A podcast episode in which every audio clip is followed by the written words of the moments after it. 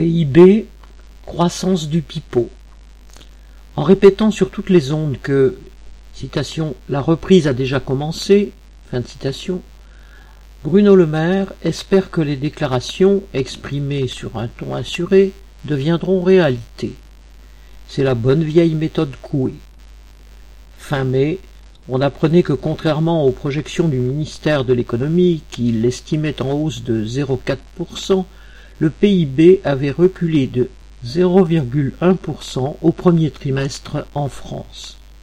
Qu'à cela ne tienne, le maire a immédiatement assuré que, citation, les indicateurs sont tous bien orientés et que notre ambition est d'avoir 5% de croissance en 2021, soit le taux le plus élevé depuis un demi-siècle en France.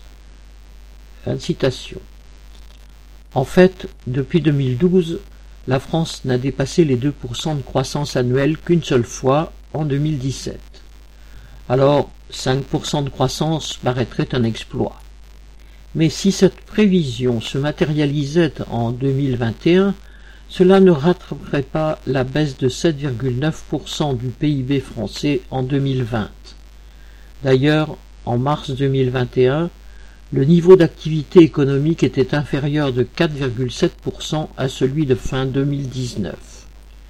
De plus, le PIB ne reflète que très imparfaitement la production de richesse.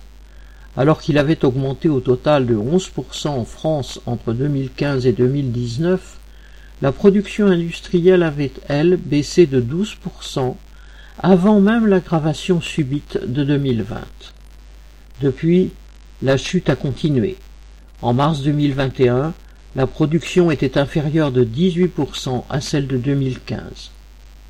Quant à la part des richesses produites qui échoient à la classe des travailleurs, elle se réduit sous la pression que les capitalistes exercent en permanence pour s'arroger la part du lion.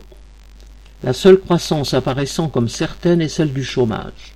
En douze ans, le nombre de travailleurs touchés par ce fléau a presque doublé. Lucien Détroit